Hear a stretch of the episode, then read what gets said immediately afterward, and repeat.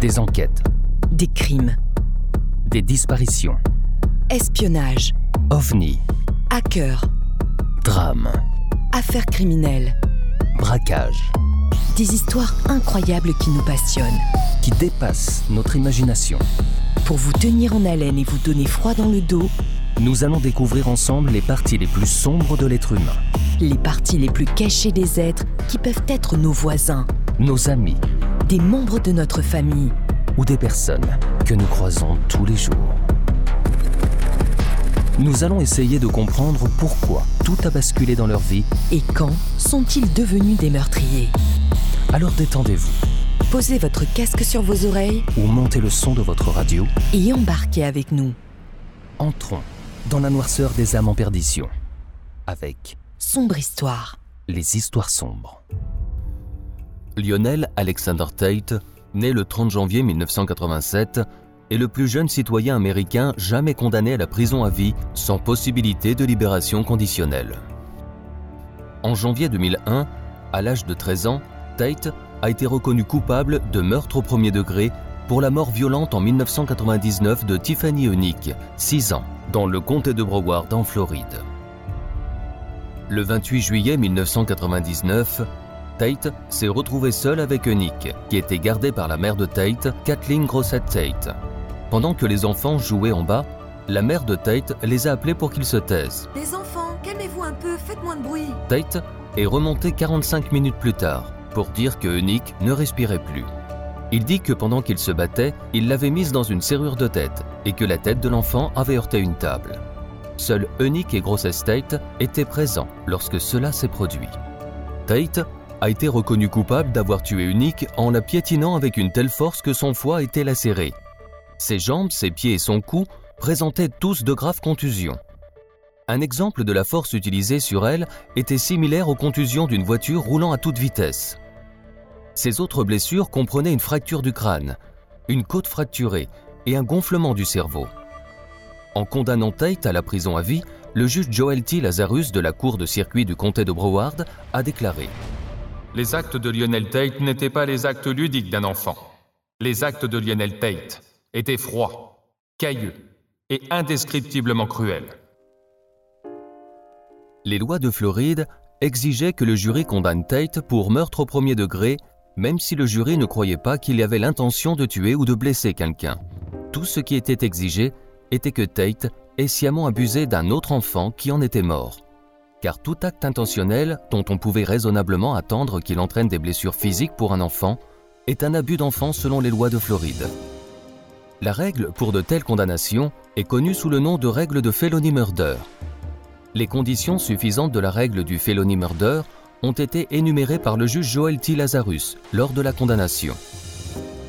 Tate a donc été condamné à la prison à vie sans que l'accusation n'ait approuvé qu'il avait l'intention de tuer ou de blesser, ou qu'il avait réalisé que ses actes étaient susceptibles de tuer ou de blesser, ou même qu'un enfant typique de son âge en serait ou devrait en être conscient.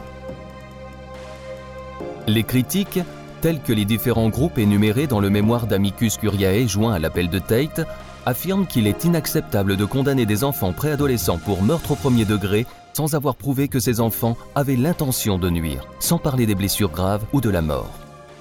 La sentence a été controversée, car Tate avait 12 ans au moment du meurtre et sa victime en avait 6. Il était la plus jeune personne de l'histoire moderne des États-Unis à avoir été condamnée à la prison à vie, ce qui a suscité de larges critiques sur le traitement des délinquants juvéniles dans le système judiciaire de l'État de Floride. Après la condamnation, l'accusation s'est ouvertement jointe au plaidoyer de Clémence de Tate pour la peine et a même proposé de l'aide dans son appel. Le juge de première instance a critiqué l'accusation pour avoir compromis l'intégrité du système accusatoire et a déclaré que si l'accusation estimait que la prison à vie n'était pas justifiée, elle n'aurait pas dû l'accuser de meurtre en premier lieu.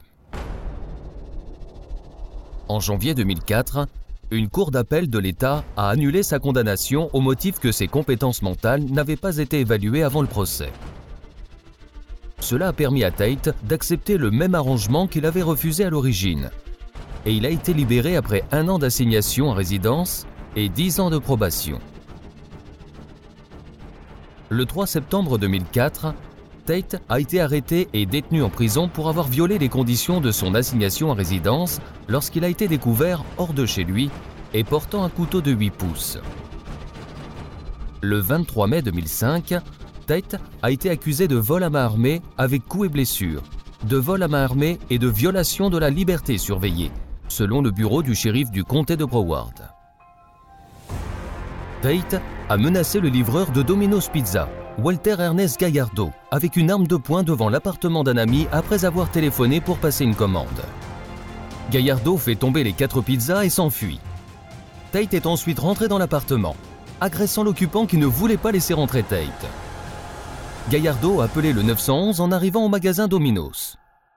Puis est revenu identifier Tate, a déclaré le bureau du shérif dans une déclaration, mais aucune arme n'a été retrouvée. Le 1er mars 2006, Tate a accepté un accord de plaidoyer et devait être condamné à 30 ans de prison lors d'une audience de détermination de la peine en avril 2006. Tate a admis qu'il avait enfreint sa probation en possédant une arme à feu lors du vol avec violence du 23 mai, mais il a refusé de répondre aux questions sur l'endroit où il s'était procuré l'arme et s'en était ensuite débarrassé. Il a été autorisé à retirer son plaidoyer de culpabilité pour vol, mais a finalement été condamné à 30 ans de prison le 18 mai 2006 pour violation de probation. Le 24 octobre 2007, la Cour d'appel du 4e district de Floride a confirmé cette peine.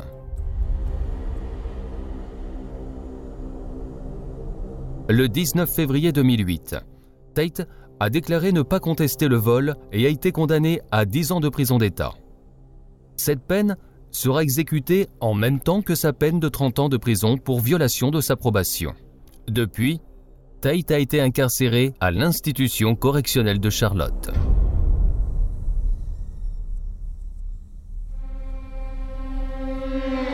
Si tu as aimé, n'hésite pas à liker. Et partagez Retrouve-nous tous les jeudis à 17h pour une nouvelle histoire encore plus sombre. sur les histoires sombres.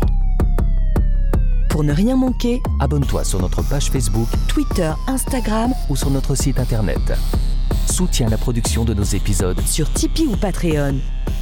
Tragiprod te remercie pour ton écoute. Et ton engagement.